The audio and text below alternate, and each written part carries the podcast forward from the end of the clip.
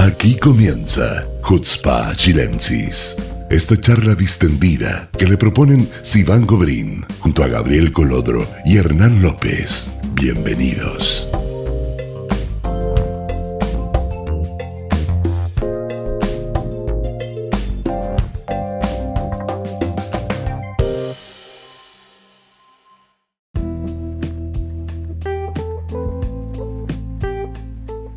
Amigos, ¿cómo están? Muy bienvenidos a un nuevo episodio, nuevo capítulo de Jutzpa Chilensis. Tuvimos muy buenos comentarios del último podcast. A mí me llegaron muy buenos comentarios y que estoy muy contenta cómo se ha ido llevando esto. Nuevamente saludo. Ah, Quiero saludarlos primero. ah, pero es que después se me olvidó. Bueno, ya, dale.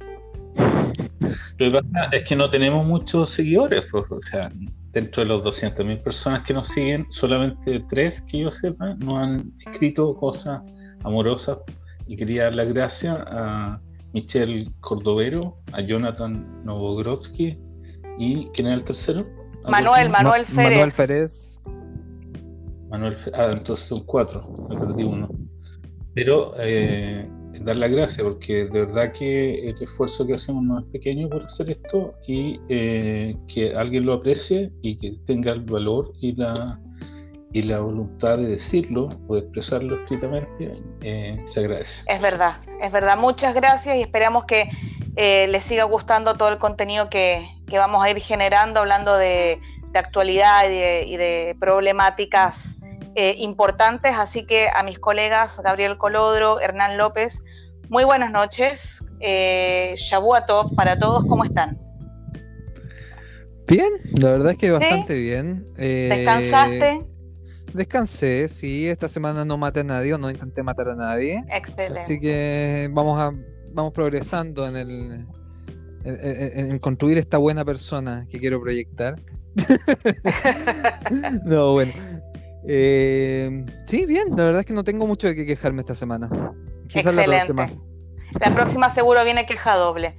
Hernán, ¿cómo estás? ¿Cómo te trata la vida? ¿Descansaste?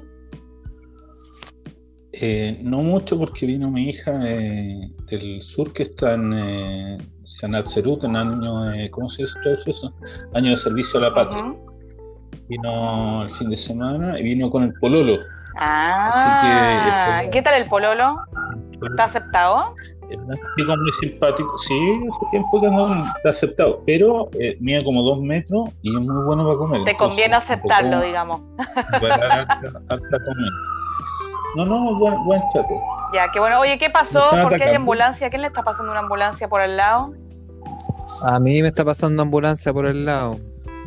Y dijiste que te había portado bien. no, no, todavía no. me están buscando. bueno, amigos, eh, los temas para hoy. Obviamente no podemos dejar de hablar de Estados Unidos.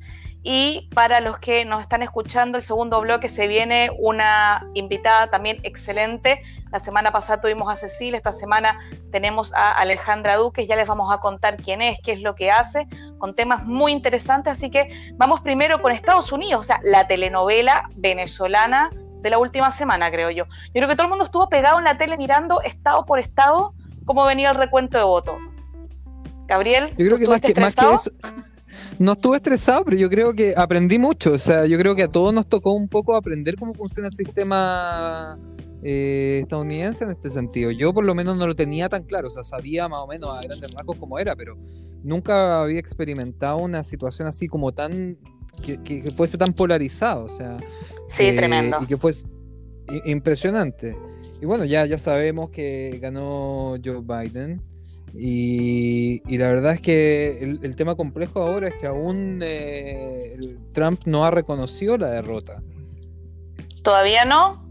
Todavía no la reconoce y es algo que, no se había visto nunca tampoco. Entonces, son muchas cosas nuevas acá. Uy, vi un tweet, vi un, segundo, vi un tweet de una, de una periodista de la Aretz eh, que me dio risa, en verdad, ¿ya? decía, díganle, cuéntenle a Trump lo que le pasó a Bennett cuando pidió recuento de voto. Me dio, me reí mucho. Me reí mucho. No, lo que, lo que quería comentar sobre eso, como un comentario previo, que tiene que ver con, con la forma en que Trump administra los problemas. Que hay que recordar que él viene del mundo de los negocios, no es un político tradicional. En ese sentido, las respuestas que tiene a los problemas políticos son atípicas, pero no son atípicas en la lógica de él. O sea, si uno mira cómo él eh, maneja sus negocios, uno ve que tiene miles, digo literalmente, tiene 3.500 demandas en contra de su empresa. Entonces, el litigio legal es para él una forma de trabajo. Eh, y esto que hizo, eh, si bien a, nosotros nos parece extraño como chileno, como israelíes, en Estados Unidos algo que se ha hecho, no es algo totalmente nuevo, y es algo que en Trump era totalmente previsible. Entonces, la, demora esta en reconocer tiene que ver no tanto con reconocer la, evidente victoria de Biden, sino en negociar cómo él sale, porque van a, él va a ser procesado, porque el momento que deja de ser presidente puede ser procesado legalmente por diferentes acusaciones que tiene de todo índole. Mm. Entonces, obviamente nadie quiere dejar el cargo y irse preso, eh, y ha estado tomando lecciones de Vivi de cómo hacerlo, pero necesita unos días más. Oye, ¿y ustedes creen, usted, ahora yo, todo bien, ya, yo encuentro que el gallo está, come, está, chiflado, pero ¿ustedes creen que eh, con respecto a las relaciones con Israel, las relaciones diplomáticas, van a seguir las normalizaciones de paz con otros países árabes? A mí me da miedo que ahora ya, ya no quieran, digamos, la zona seguir avanzando, que se congele eh, que nos dejen como en stand-by, como con Obama. Yo siento que cuando estuvo Obama, como que las relaciones con Israel estaban stand-by, como que se congelaron. ¿Ustedes piensan que va a seguir igual o que se va a avanzar? Porque no es lo mismo, no es la misma administración, no es el mismo approach. Es cierto, hay muchas cosas que pueden, digamos, cambiar, pero yo creo que aquí más relevante que los acuerdos de paz con países árabes o aquí y allá, yo creo que es el tema del, de las sanciones a Irán si van a, si van a mm. continuar o se va a retomar el acuerdo nuclear. Decía que lo iban a... Él dijo que las iba a retomar. Sí, ahora ahí, ahí tienes ya dos perspectivas y dos, digamos, caminos que pueden ser o perjudiciales o pueden ser beneficiosos, porque por un lado el hecho Israel no se va a quedar tranquilo sabiendo de que eh, Irán va a poder seguir enriqueciendo, enriqueciendo uranio, pero al mismo tiempo a través de un acuerdo nuclear se puede controlar y monitorear. Ya, pero cuando se firmó esto con Obama, nadie fiscalizó realmente qué era lo que estaba pasando. O sea, sí se fiscalizó. Ah, pero miraban harto para el lado. No tanto. O sea, hubo, digamos, situaciones que sí fueron, digamos, eh, denunciadas y, hubo situaciones tensas donde se le impedía a los fiscalizadores realmente hacer su trabajo. Eh, pero de todas formas había un acuerdo pendiente y Irán quería evitar las sanciones a todo costo. Eh, y había una negociación, había un diálogo para poder, digamos, fiscalizar. Sin acuerdo nuclear no hay diálogo para fiscalizar y basta con que los, las relaciones entre Irán y Corea del Norte, por ejemplo, se estrechen y ahí Corea del Norte tenemos que pensar que es un Estado que no está vinculado en todos los acuerdos internacionales en los que están los países occidentales. Entonces, eso representaría un peligro frente a eh, la capacidad nuclear de Irán que obligaría a Israel a actuar militarmente si es necesario, que yo creo que ninguno de los tres puede tener una duda de que en el caso de que sea necesario Israel lo va a hacer. Mm. Es que esa es una cosa que la administración Obama no permitió y ese fue el gran roce con, con la administración Obama porque cuando Israel o Netanyahu en, pues, particular planteó que si esto eh, no era bien fiscalizado, Israel iba a tomar una acción militar unilateral, la reacción de Obama fue sin presente y él dijo que si aviones israelíes pretendían atacar Irán, ellos lo iban a derribar, ellos, los norteamericanos. Entonces, eso es algo que nunca había pasado. Y ahí se generó una tensión insoluble entre Obama y, Netanyahu. Y, y, yo creo que, no sé si esto se va a repetir, porque no veo a Biden con la misma voluntad de, de, Obama de, para vincularse con Israel. Yo, creo que lo veo con más amigable. De hecho, en la mañana estaba viendo un poco la historial de la de Kamala Harris, de la vicepresidenta nueva, que es eh, una defensora importante de Israel y una luchadora contra el BDS, incluso está casada con un judío. Entonces me cuesta pensar en la nueva administración en la misma agresividad que tenía la, administración de Obama. Ahora, lo que sí es para mí claro es que el, el tema de la negociación de este tratado con Irán va a volver, de todas maneras. Ahora, ¿cómo vamos a caer nosotros que esto es un acuerdo de zonal? Entonces, ¿qué va a pasar con Israel? Con las armas que tiene Israel. Acuérdense que nosotros, mal que mal, todo el mundo sabe que tenemos armas, pero no está declarado oficialmente cuánto, ni cómo, ni dónde, ni nada. Entonces, toda esa información se ha manejado siempre con mucha reserva, con mucho secreto. Y un acuerdo global quizás nos no obligaría a hacer cosas que no queremos hacer. No sé, hay muchos elementos por, eh, que están ahí dando botes. Hay que esperar, ser cauteloso. Sí, dale, dale. No, yo iba a decir que en el fondo no conocemos bien a Biden, a Biden, conocemos al Biden candidato y bueno, el Biden candidato no es el mismo de que va a ser Biden presidente. Entonces, también, o sea, es mucha la incertidumbre de lo que puede o no puede ser. Ahora lo que sí eh, podemos observar desde ya es que las facciones eh, anti-israelíes en Estados Unidos han fortalecido al menos eh, emocionalmente. O sea, no, le, no se demoró nada Ilan Omar en sacar un tweet, digamos, promoviendo el BDS. Sin ningún problema. Ya, pero el, sí, pero el, el, el, Congreso aún sigue que con mayoría republicana. Entonces, a pesar de que lo aparezcan el grupo este, la bandita Firulete, siga siendo potente internamente dentro del Partido Demócrata, en el contexto del Congreso, ellos no son más fuertes. No, claro, Estados Unidos está mucho más cubierto de cualquier otro país frente al tema, o sea, hay legislación en ya más de 40 estados, si no me equivoco, eh, contra el BDS como tal. Entonces, es otra la figura, digamos, el apoyo, como por eso decía que era un apoyo medianamente emocional, como una especie de, de, de seguridad eh, implícita que transmite el hecho de que sea un gobierno no republicano y no Trump directamente. Y ahora hay que ver qué va a pasar con la relación de Biden con Netanyahu, porque a Netanyahu se le fue el padrino, tiene que enfrentar ahora pronto juicio y está solito, po. Eh, sí, bueno, y no solamente eso, sino que todo el plan, la visión de Trump, ¿en qué queda? O sea, ¿se va a mantener algo de eso o se elimina completamente el mapa? Y ¿Qué va a pasar con la embajada, por ejemplo? No, no creo que mueva la embajada realmente, pero sí, digamos, el approach hacia, hacia la autoridad palestina es lo que va a cambiar. El plan este, ¿tú crees que el plan eh, del siglo, ¿tú crees que va a quedar en carpeta? Yo creo que existen dos opciones, o queda en carpeta o se va a reformar absolutamente tomando en consideración demandas palestinas que puede que no sean aceptables para Israel, por lo mm. menos para el gobierno de Netanyahu. Eh, y e, esa es una de las posibilidades que yo por lo menos contemplo que si es que se avanza en el tema. Si es que no se avanza en el tema, lo que, lo que se va a hacer yo creo es que se va a reanudar eh, los aportes de fondos desde Estados Unidos hacia la autoridad palestina, incluso se van a incrementar. Yo también coincido. O sea, al final es un gobierno demócrata. O sea, los demócratas no van a darle la espalda a la autoridad palestina. Bueno, entonces habrá que esperar a ver qué pasa, a ver cómo se desarrollan, qué, todo lo que prometió, qué va a cumplir, qué no va a cumplir. Hay que pensar también que él no está solo, él tiene asesores, eh, hay gente alrededor de él. Eh, vamos a ver con qué va a seguir, vamos a ver qué pasa. Yo no creo que Trump no se va a ir a su casa así como tan rápido como que va a seguir haciendo ruido un ratito más. Va a seguir siendo ruido hasta que tenga asegurada la salida, lo que decía antes.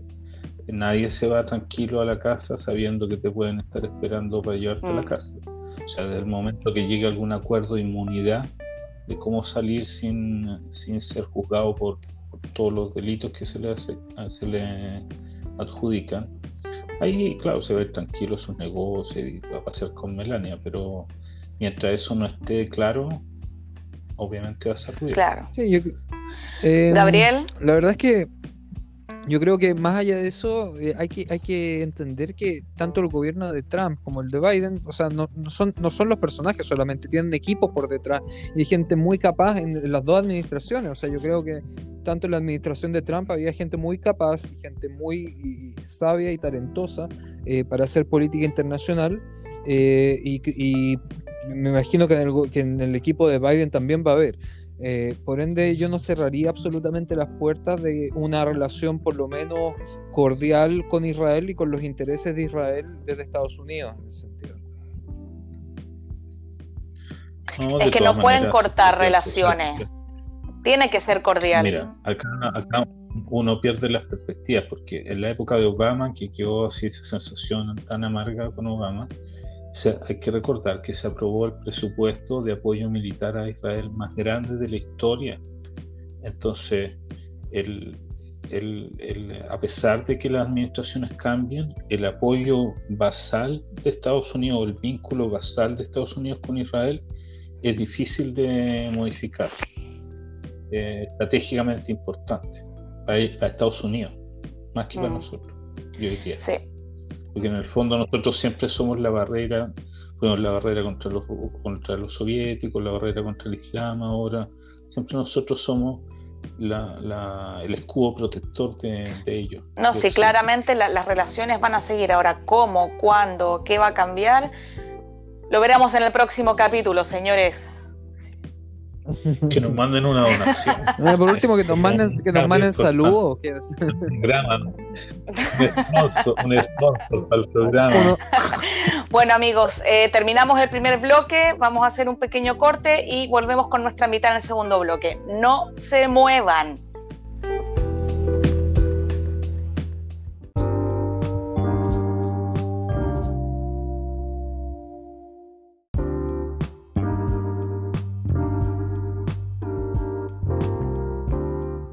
Hola amigos, ¿cómo están? Muy bienvenidos al segundo bloque eh, de Jutzpa Chilensis. Tenemos una súper invitada con nosotros, Alejandra Duques, que además de ser eh, nuestra hija pródiga, nuestra hija adoptiva, es nuestra representante en Chile, es nuestra coordinadora de asuntos parlamentarios, es nuestra voz en, eh, al otro lado del océano. Hola Ale, muy bienvenida, muchas gracias por estar con nosotros. Hola Sivan, muchas gracias por la invitación y obviamente como siempre es un placer estar compartiendo estos espacios con todos ustedes.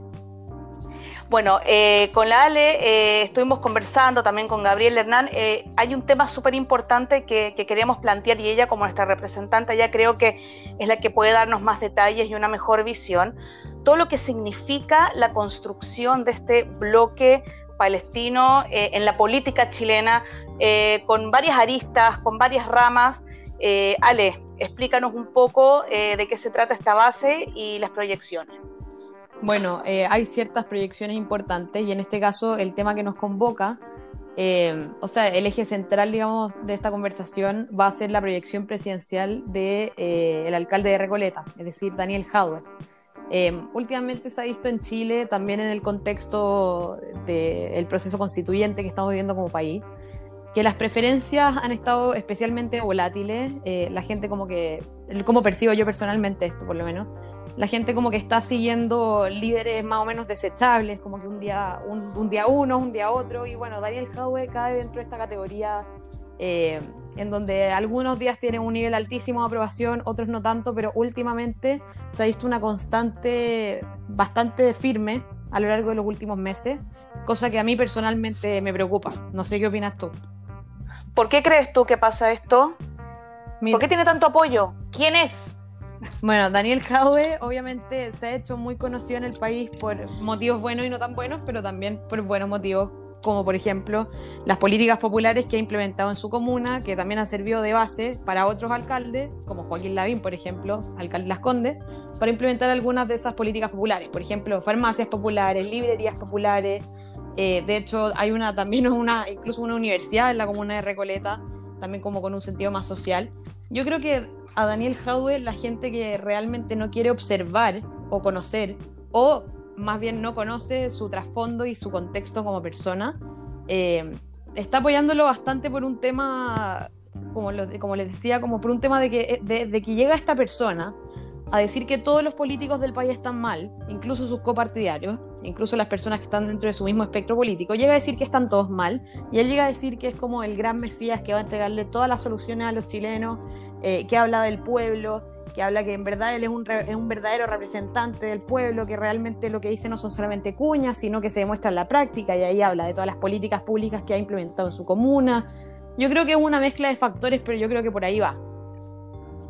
Ahora, pero hay que decirle a la gente que nos está escuchando porque suena súper bonito cuando habla de él. ¿Por qué nos preocupa él? Bueno, nos ¿Cuál es el, lado B? Mm, claro, el lado B es muy grande y por eso te decía, yo creo que mucha gente no es que no vea el lado B, sino que mucha gente no quiere conocer el lado B por todo lo que implica. Eh, así como, como presentando a Daniel Jadwe, bueno, sabemos en primer lugar que es el alcalde de Recoleta. Daniel Jadwe es uno de los grandes líderes eh, que no habla muy bien de, esta comunidad, pero es uno de los grandes líderes de la comunidad palestina en Chile, eh, que lamentablemente no ha dejado a su gente muy bien parada a lo largo de los años por distintas razones. Eh, sus ataques constantes hacia la comunidad judía de Chile, tratando de desmarcar el lado judeófobo del lado antisionista, que entre nosotros sabemos que no ha resultado muy bien. entre otras cosas, como que queriendo defender a ciertas minorías termina atacándolas o desacreditándolas o, siendo directamente fobo de ciertas minorías, como es la comunidad judía en este caso. Yo creo que Gabriel tiene algo para agregar acá. Sí, dale, imaginamos. Eh, ya, pero déjame bueno, primero hay que Sí, sí, sí, te dejamos una patita a ti también, Hernán, no te preocupes. Bueno, lo, primer, lo primero que hay que entender es de dónde viene Daniel Jadwe. Daniel Jadwe parte su vida política en la OLP Chile no parte en el Partido Comunista. De hecho, no es parte íntegra de la lucha contra la dictadura de la izquierda chilena. Entonces, hay que entender que un tipo que él mismo admitió que aproximadamente en el año 76, si no me equivoco, él se unió a la OLP Chile y siguió una carrera política, entre comillas, universitaria. Gabriel, ¿qué puede decir que es la OLP? ¿Puede decir qué es la OLP para los que escuchan y no saben? La OLP es la Organización para la Liberación Palestina, que es el primer movimiento político fundado eh, por los palestinos el año 62. ¿Ok? Eh, ah, bueno, eh, es imposible que haya entrado en el 76, habría entrado a los 8 años. Él dijo que entró a los 11 años a la OLP. Él lo dijo. Tenía 8 años, 76. Bueno, eso dijo él. No sabe ni cuántos años tiene.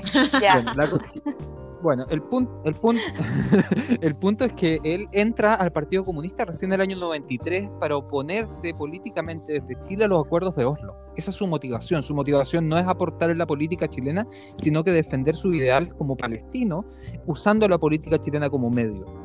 ¿Ok? Y esto es, una, un dato que él solo ha dado, o sea, aquí no estamos sacando conclusiones. Él dice que por los acuerdos de Oslo entró al Partido Comunista. Entonces hay que, hay que, hay que separar un poquito el jaude comunista del jaude palestino. Porque Yo creo que el jaude comunista es un medio para el jaude palestino, francamente. ¿Qué opinas tú, Hernán? Creo que lo que hay que entender antes que nada es que él es un candidato a la presidencia de Chile. Y en Chile los candidatos a la presidencia tienen que tener el apoyo de partidos importantes o de coaliciones de partidos él pertenece al Partido Comunista, que es un partido no relevante en términos de apoyo porcentual, o sea, si uno mira la historia del Partido Comunista, nunca ha sacado más del 10% en sus mejores momentos, se está hablando de la Unidad Popular, después de tres años de gobierno socialista, no pasó al 10%. Entonces, pensar que alguien que viene del Partido Comunista puede llegar a la presidencia del país es una fantasía. Ahora, es una fantasía que está siendo alimentada por los miedos de la derecha esencialmente, porque piensan que este tipo va a convertir a Chile en Chilezuela y todo lo que conversamos la vez pasada. O sea, yo creo que como candidato, más allá de todo lo que digan los miedos de las personas o ciertos resultados parciales, como candidato nunca va a ser presidente de Chile. Ahora, el, eh, porque el Partido Comunista además es incapaz de construir alianzas eh, con otros partidos que le permitan aumentar ese porcentaje. Ahora, eh, lo que dicen de la segunda parte, digamos, del JAUE más oscuro que para mí tiene que ver con el mal administrador, mal, el, mal político, no tanto con el antisemita o más con el corrupto, sino con el mal político. Claro, porque es un modelo súper peligroso de demagogia, una demagogia de izquierda, el culto de la personalidad y un montón de cosas que la gente se le olvidó que ocurrían en el mundo socialista, que es exactamente eso, o sea, como que toda la izquierda ahora se centra alrededor de una persona, que es un mal que yo pensé que Chile lo había superado. O sea, el mundo moderno va hacia, hacia otro modelo, pero Chile insiste en plantearse eh, todo a través de personas específicas, como si Jadwe fuera la izquierda. Y no es la izquierda, como bien decía Gabriel, él nunca fue izquierda, nunca se formó en un partido de izquierda, no tiene ideología de izquierda. O sea, basta escucharlo un poco hablar de marxismo para entender que de marxismo no entiende nada.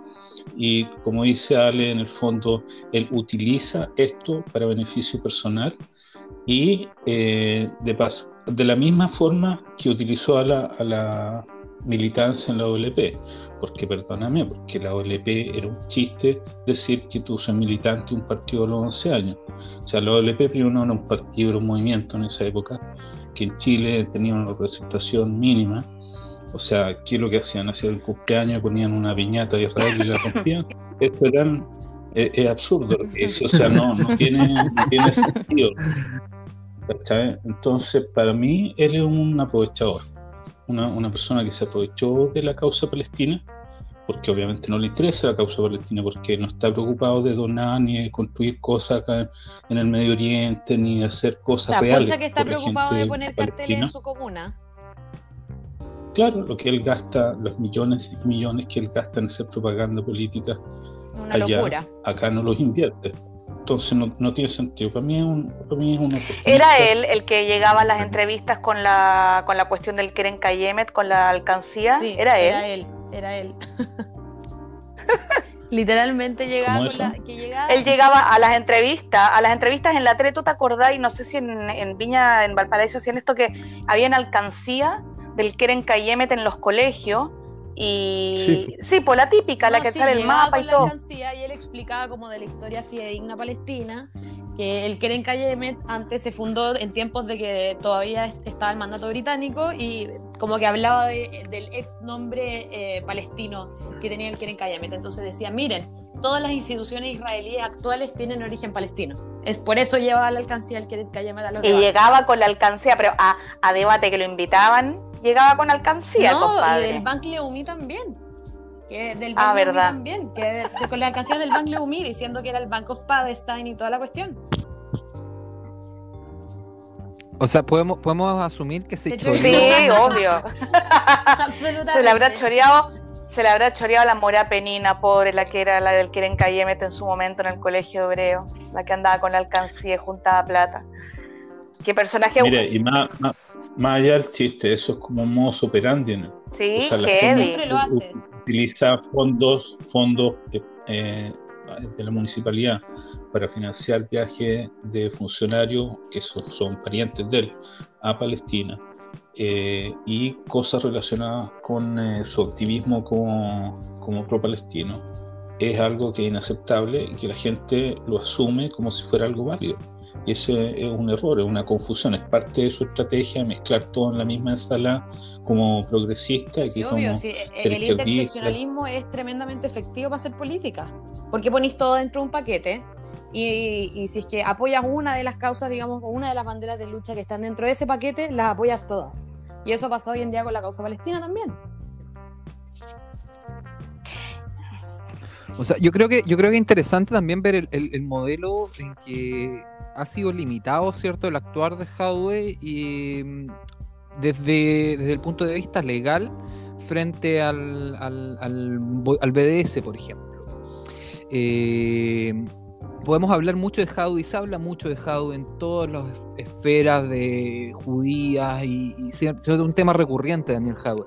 Pero hay que entender que dentro de las acciones legales que se han cometido en Chile eh, directamente antisemitas, no, no entra Daniel Jadwe en esa categoría, sino que todo lo contrario entran los partidos de derecha. O sea, vimos, por ejemplo, el montón de, proyectos de resoluciones de acuerdo de la Cámara de Diputados impulsados por Sergio Gaona, vimos el proyecto de acuerdo firmado en julio por Moreira, también UDI, eh, ahora vimos también a la Municipalidad de Valdivia, que dentro de la que planteamos un precedente, o sea, entregamos un precedente con el trabajo que hicimos ahí para ilegalizar de cierta forma el decreto exento que sacó la Municipalidad de Valdivia con el alcalde Omar Sabat también, UDI, y gracias a eso la municipalidad de Recoleta no pudo copiar el modelo. ¿Qué hicieron? Como no podían hacerlo con un decreto exento, lo hicieron con un comunicado, porque los comunicados no son vinculantes.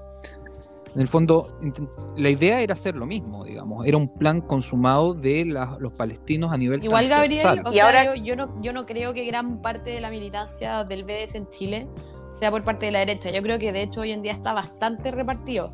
Eh, cosa que no creíamos que de hecho iba a pasar.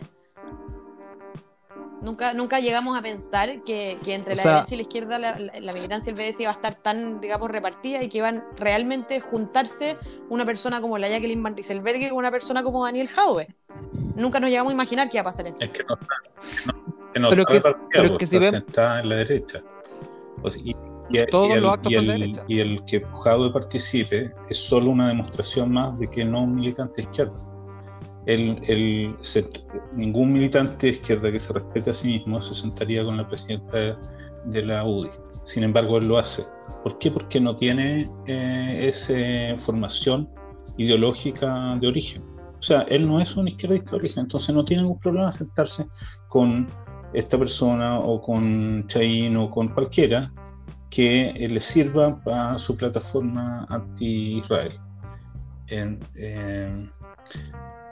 Y en ese sentido, él es fruto de, un, de una plataforma que es como más peligrosa y que la gente, los judíos de Chile insisten en no ver, que está centrada en la derecha, no en la izquierda.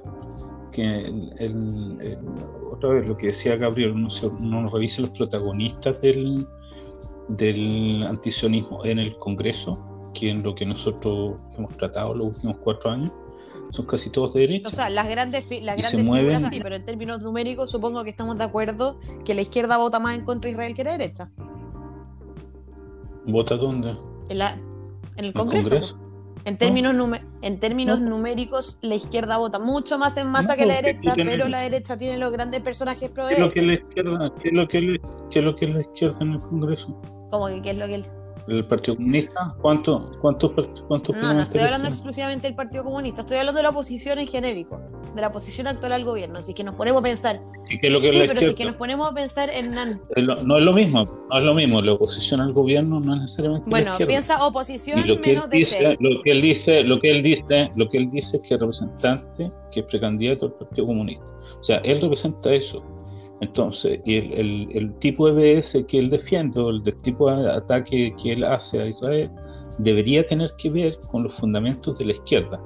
Y los únicos que hacen eso en el Parlamento son Navarro, que, entre comillas, porque Navarro es una cuestión como caricatura de la izquierda, eh, los, eh, la Camila, no, no la Camila no, la Carol Cariola. ¿Cómo se llama la, tontona? La Carol Cariola es la que habla que habla puras tonteras, pero por lo menos habla dentro de las tonteras que se hablan, que vienen desde la izquierda. Y, pero el resto. Oye, hablando, hablando del, Congreso, eh, sería interesante hablar de las figuras que ya no son emergentes del Congreso, sino que ya están directamente en el Poder Ejecutivo, que son militantes del BS, como Jaime Belolio, por ejemplo. Claro, pues a Jaime Belolio. Otro personaje. Eh, eh, realmente es un chiste, o sea, el tipo dos meses antes de asumir como secretario general de gobierno. No, sí, todos eh, vimos eso, ese una video charla junto con eh, todos vimos ese charla. El, el, punto es que el tipo no solamente es que no, no apoya al BDS sin tapujo, sino que tampoco lo entiende. O sea, no sabe lo que está apoyando. En el Pero lo apoya igual. ¿Por qué lo apoya igual? Porque hay una directriz de partido ahí. Porque Jacqueline Van Rieselberg, Hernán Larraín y el eh, y Desbordes en su momento, un año antes, se reunieron con Omar Barghouti en Ramallah. Hay una directriz de partido y Jacqueline Van Rieselberg, según reportan diarios palestinos, se comprometió a apoyar el BDS. ¿Y qué pasa con el ministro nuevo del Interior? ¿Él dio algún tipo de declaración a favor del BDS? Delgado, Delgado no, no literalmente a favor del BDS, pero sí eh, ha minimizado el terrorismo palestino, diciendo en el fondo que los israelíes no han sufrido nada, prácticamente. Em, tiene comentarios eh, específicamente sobre el tema de... sí, con el mapa. Y el mapa, el número uno. Bueno, para él, eh, él tiene un tuit muy, muy clave que dice, tal vez los sionistas sienten culpa por la ocupación de ese territorio, es la camiseta más linda que existe con el mejor uno. Estamos hablando del ministro del Ahora yo quiero saber una cosa, pero yo quiero saber una cosa. Todo este bloque que se ha ido formando con, con gente de origen palestino, tanto ministro del Interior, precandidato presidencial, la bancada de senadores, todo esto que se estaba juntando, hoy día justo está hablando con alguien que no voy a decir quién es por teléfono, que alguien que vive en Chile, ¿ya? Me dice, no, pero si va, sí, eh, debe ser una coincidencia, si yo no creo que esto sea así, si yo no creo que este lo hayan, lo hayan elegido por ser palestino, no, no, lo eligieron mm. por ser palestino delgado, pero cree que es una coincidencia que haya tantas cabezas emergiendo de origen palestino. ¿Ustedes creen que es coincidencia o no? Yo, hay que distinguir. Yo creo que yo creo yo creo que hay un modelo que, se ha ido armando desde la Federación Palestina. O sea, desde el 2014, que ellos demostraron que podían movilizar a decenas de miles de personas en, en las calles por su causa, en el fondo lo que están ofreciendo es un botín político. Porque si traduce esas miles de personas ajenas, las puedes vender como oportunidad de voto y así tener apoyo político apoyo parlamentario. O sea, yo te apoyo a ti como candidato y mi gente en el fondo va a decir, va a, votar por ti si tú dices que apoyas la causa palestina. En el fondo ahí se creó un modelo desde el 2014, un cambio de, estrategia que vimos, digamos, hemos visto en la marcha. Y así han se ido sumando parlamentarios a la causa palestina o a la causa anti-israelí, mejor llamarla porque de, apoyo a Palestina es muy poquito lo que se hace en cuanto a acuerdos internacionales, sino que es más de... es más inquisitivo. Activismo, activismo anti-israelí, digamos. Mira, yo creo que en lo específico del ministro Delgado, eh, no es casual. ¿Por qué no es casual? Porque cuando empieza la irrupción social o la rebeldía social, como quieran llamarlo, el, gobierno de Piñera básicamente se empieza a perder rápidamente apoyo. Y a través de cada una de las decisiones que fue tomando, fue perdiendo más. Y después de la pandemia quedó en su punto más bajo. Entonces, este es el momento en que Piñera puede efectivamente perder todo después del plebiscito o tratar de, necesita dar un giro. Entonces, la población palestina o palestina chilena, entre comillas, eh, durante la erupción social se perspectivó muy cerca de las personas, de las necesidades eh, de este Chile emergente que había. Eh, y eh, uno constaba, digamos, la presencia de banderas palestinas, que Fiot y todo lo demás. Entonces, lo palestino se hizo como parte de la irrupción social. Y el hecho de que un palestino sea ministro del Interior suaviza eh, la reacción de la gente de la calle se le ve como, yo pienso que se le va a ver como alguien más cercano, el hecho que sea psicólogo, el hecho, el hecho de que sea un poco más joven, el hecho que venga desde la alcaldía, que fue, en el fondo las, las alcaldías fueron la oposición práctica al gobierno de Piñera en los últimos meses. Entonces, hay ahí en, en, la imagen que él está jugando como palestino progresista, entre comillas, incluso el tipo barsamente decía que él había apoyado la prueba dentro de la U y un montón de fábulas que se inventan como para mejorar su imagen frente a la gente. Entonces no es casual, o sea, el gobierno de Piñera eligió, lo eligió a él como para verse más cerca de la gente, que ahora en la, para elegir los, constituyentes va a ser súper importante, porque los partidos políticos están deslegitimados, entonces necesitan buscar candidatos que le parezcan a la gente, entre comillas, independientes, pero de todas maneras estén ligados de alguna forma a sus partidos. Entonces, los palestinos van a ser súper útiles, porque ellos son gente conocida, son gente que tiene vínculos con las bases políticas, pero también tienen vínculos hacia arriba y hacia, los costados. O sea, el hecho que el ministro del Interior sea amigo personal del presidente de la democracia cristiana y amigo personal del candidato, de candidato de, la oposición y amigo personal de, varios eh, eh, líderes importantes de los grupos sociales, le va a hacer mucho más fácil el trabajo. Él lo va a hacer mucho mejor que Pérez, acuérdense. Vamos a ver las proyecciones de Hernán. Amigos, última, últimas palabras para, para cerrar el tema. Eh, ¿cómo, ¿cómo, lo ven de ahora en adelante esta, esta, este bloque que se está formando? Gabriel. Mira, yo, yo quería, antes de, terminar, quería aprovechar que estamos con Ale para, para relatar un poco una situación que vivimos el, el año pasado ah, en el ¿verdad? Congreso. Eso fue tremendo, eso fue tremendo. Mira, con, Ver, con, con- a ver, la misma historia. Oye, pero, pero tenés, que, tenés que contarlo con, con efectos especiales porque si no es muy fome. Ya, pues, agreguen, claro, agréguenle más cosas. Ya, pues, sí, pues, claro, un- una silla, unos sillazos en la cabeza. Sí, pues efectos especiales, No. si no, no tiene ni una gracia. Con mechoneo. No, Con, bueno, la, co- con mechoneo.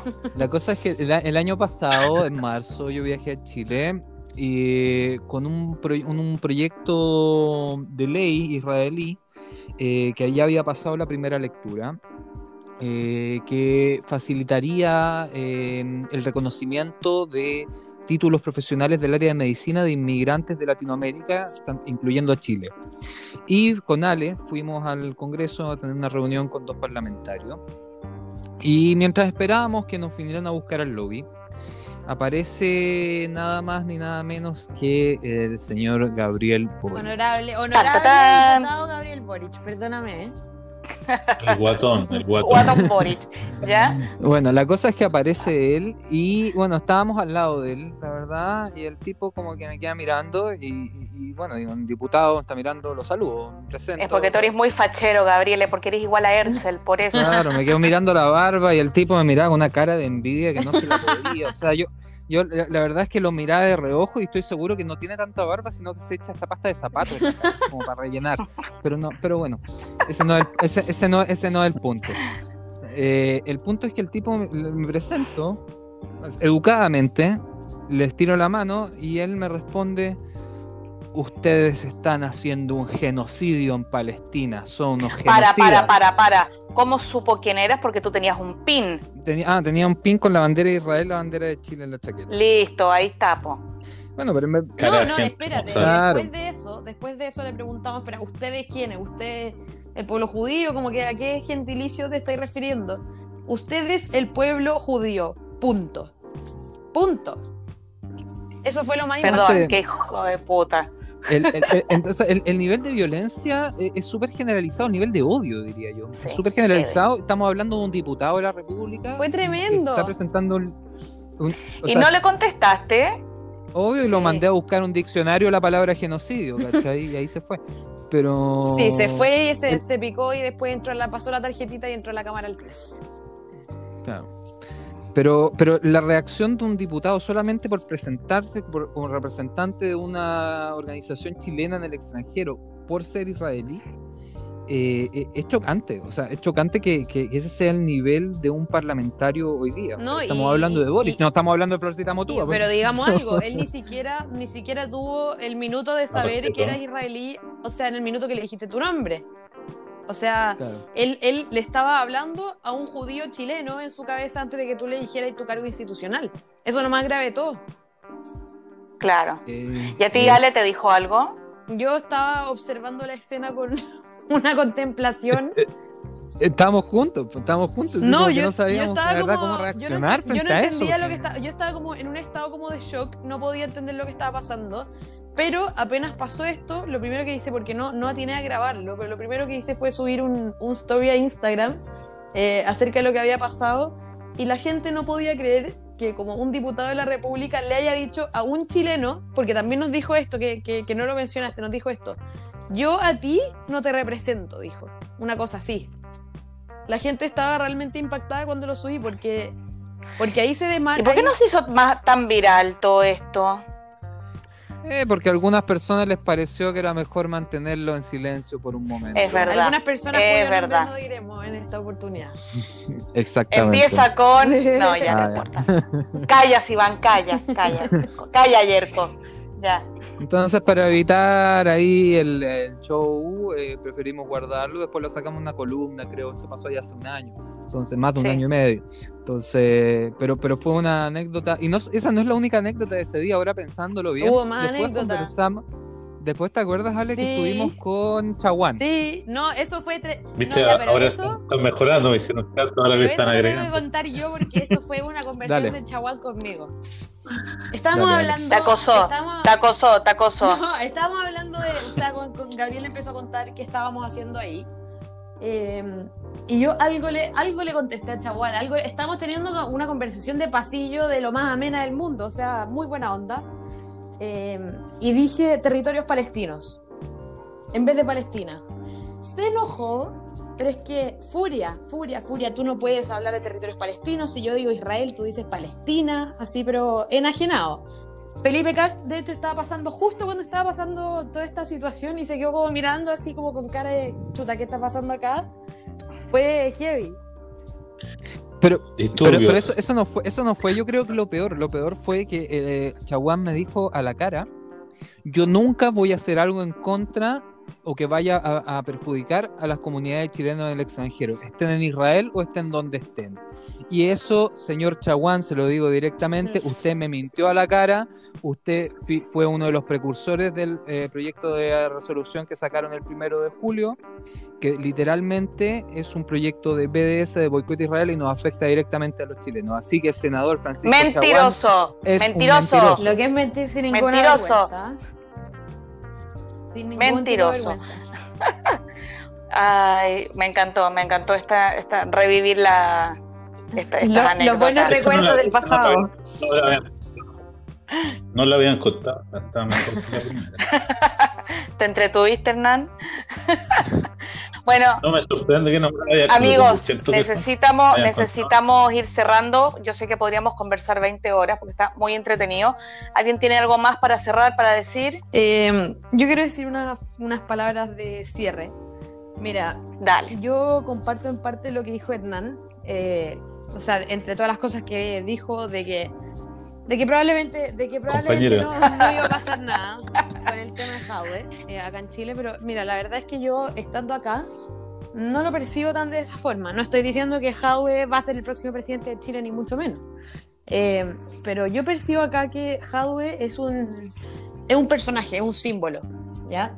Y el símbolo Jadwe realmente ha tocado muchas sensibilidades en distintos sectores sociales y políticos de los chilenos y lo veo tanto en la universidad como en el trabajo y de alguna extraña forma, como la historia es cíclica y lamentablemente todo se repite, ha llegado incluso a la conciencia de los más honestamente intelectuales. Eh, y yo no lo digo por un tema de estar asustado porque vaya a ser el próximo presidente de Chile, insisto, sino por un tema ya un poco más como idiosincrático, sociológico a nivel social que hasta qué punto estamos llegando que un personaje de este tipo realmente puede entrar en la cabeza de, de- de personas con algo de contenido, por lo menos.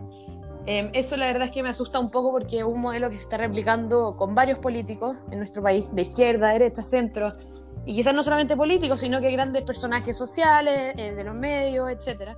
Yo creo que eso es una señal, eh, o es una señal de humo negro, lamentablemente para nosotros los chilenos, eh, de, de tener que estar un poco más alerta con estas cosas y no esperar a que, digamos, la bomba explote encima tuyo para hacer algo al respecto.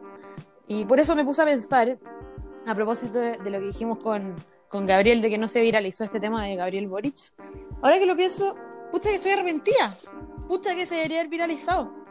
Eh, pero bueno, eso. En cuanto a proyecciones presidenciales, la verdad es que no, no, no tengo mucha fe respecto a la precandidatura de Daniel Jadwe, pero sí me preocupa lo que está causando a nivel sociológico de, de gran parte de la población.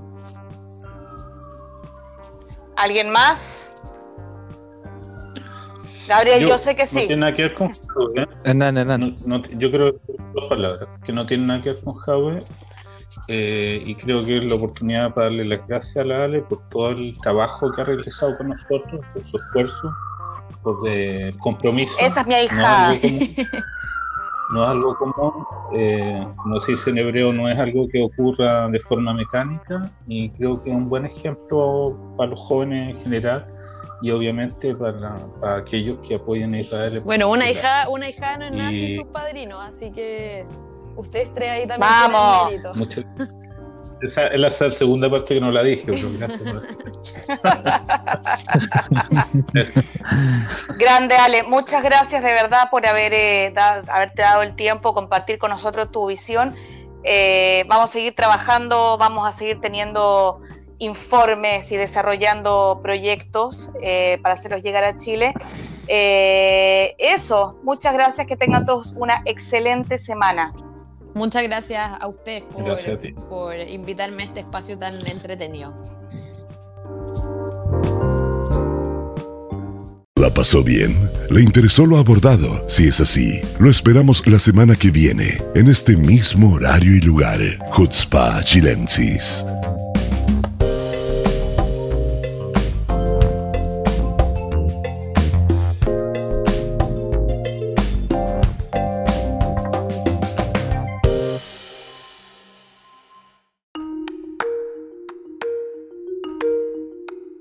Las declaraciones emitidas son responsabilidad exclusiva de quienes las emiten y no representan el pensamiento de ninguna organización o gobierno.